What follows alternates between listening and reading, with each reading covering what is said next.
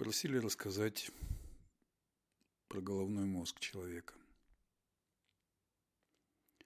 Миллионы лет эволюции привели к появлению на планете мысли на основе материального субстракта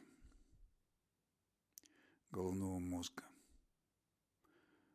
Материальный субстрат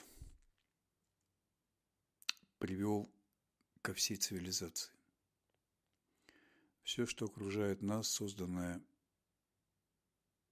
человеком, является продуктом работы мозга. Механизмы наследования изменчивости, лежащие в основе эволюционных изменений, дополнены еще и определенными климатическими изменениями на поверхности Земли. Говорить об эволюции, не понимая изменения географии – не понимая изменения климата, очень ограничено. Эти изменения были тем активным внешним фактором, который обусловливали эволюционный процесс. Формирование головного мозга, сочетание внутренних и внешних факторов повторяет как принцип взаимоотношений между живым существом и условиями на поверхности Земли – Появление трубчатой нервной системы резко изменило ситуацию по сравнению с узловой нервной системой. Это ключевой момент. В составе организма появился аппарат параллельного моделирования процессов внешней и внутренней сред организма. У каждого организма есть как минимум два направления согласования процессов – это изменение внутренней среды и изменение внешней среды. Изменения во внутренней среде бывает двух видов. Во-первых, это возрастные изменения. Во-вторых, реагирование на изменения во внешней среде. Изменения во внешней среде под влиянием деятельности.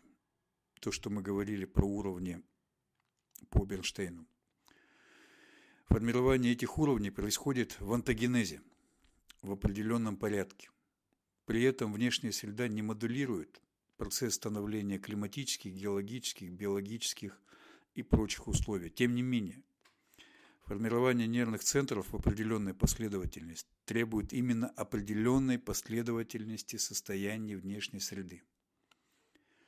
Внешняя среда для человека на протяжении последних тысячелетий в значительной степени искусственно. А с течением времени искусственный компонент внешней среды обретает все больший и уже решающий вес.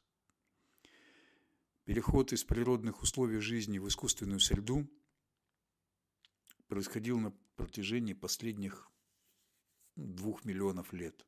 Жилье, огонь, одежда, Окончательный переход произошел около пяти тысяч лет назад. Было практически одновременно сформирована речь, семья, община, коммуна. С этого момента потребность в согласовании последовательности изменений во внешних условиях с последовательностью созревания столь же определенных нервных центров по отношению к каждому вновь появившемуся головному мозгу в семье и общине.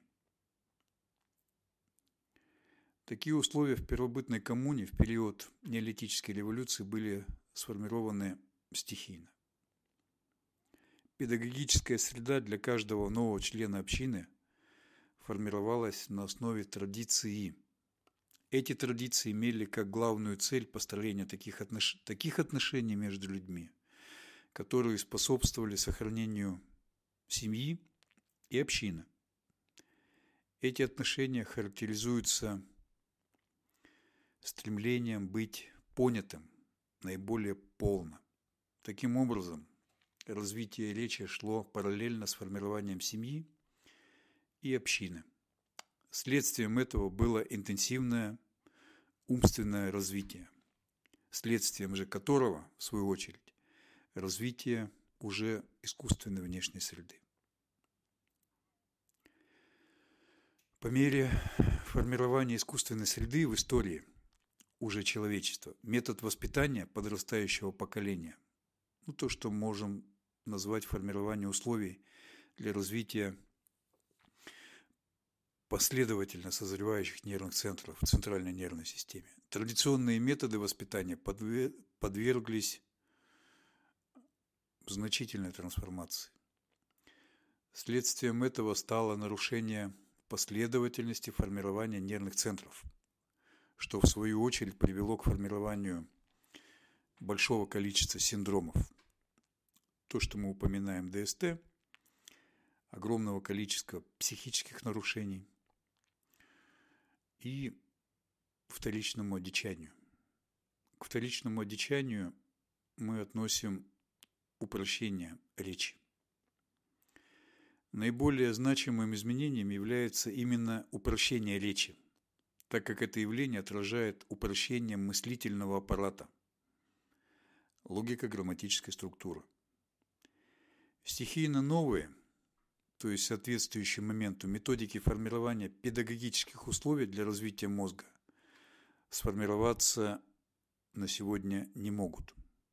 Дело в том, что предельно доверительные отношения – в условиях формирования семьи и общины требовали именно стремления каждого говорящего, каждого говорящего к предельной искренности. Ныне же, в условиях конкуренции всех со всеми, такое стремление заменено иным, а именно стремлением дезинформировать окружение. Постоянная практика дезинформации собеседника наносит вред, во-первых, человеческим отношениям, именно человеческим, так как животные средства коммуникации строятся по-другому. А во-вторых, наносит повреждение мышлению, в первую очередь речевому. Причем лгущий едва ли не в большей степени, чем получающий ложное сообщение – Лжец ведь должен согласовать свою ложь со своими знаниями, поскольку для отдельных нейронов безразлично содержание словесно выраженного сообщения, то лжец вынужден верить самому себе, разрушая таким образом соответствие картины мира и его отражение в нервной системе. Человек разрушает себя. Требования социума ныне прямо противоположны требованиям времен появления человека – создаются нарративы, создается имитация реальной деятельности, где требованием и критерием является именно имитация деятельности.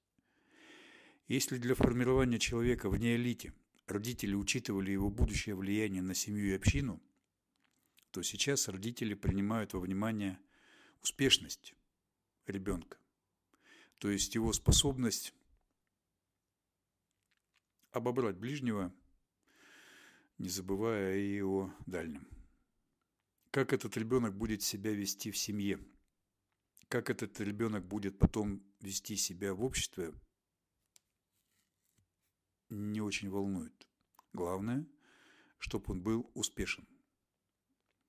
Естественно, общество из общины, там, где взаимоотношения, где сильнейший подчинял себя интересам слабейшего, превратилась, точнее вернулась в животную стаю, в основе которой лежит силовая иерархия и суррогаты. Стартовать лучше прямо с вершины, говорят апологеты. Как следствие, родители, стремясь к наиболее раннему социальному старту своих детей – идут на поводу у неграмотных педагогов, что под видом развивающего образования вмешиваются в процесс формирования структур мозга, вынуждая мозг ребенка использовать с одной стороны структуры мозга не по назначению, а с другой стороны побуждая не готовые в данный момент структуры к действию. Это очень важный момент.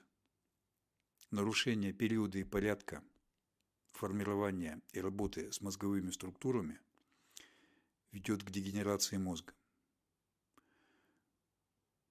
Вследствие этого и являются нарушения нервно-соединительных взаимоотношений, иммунитета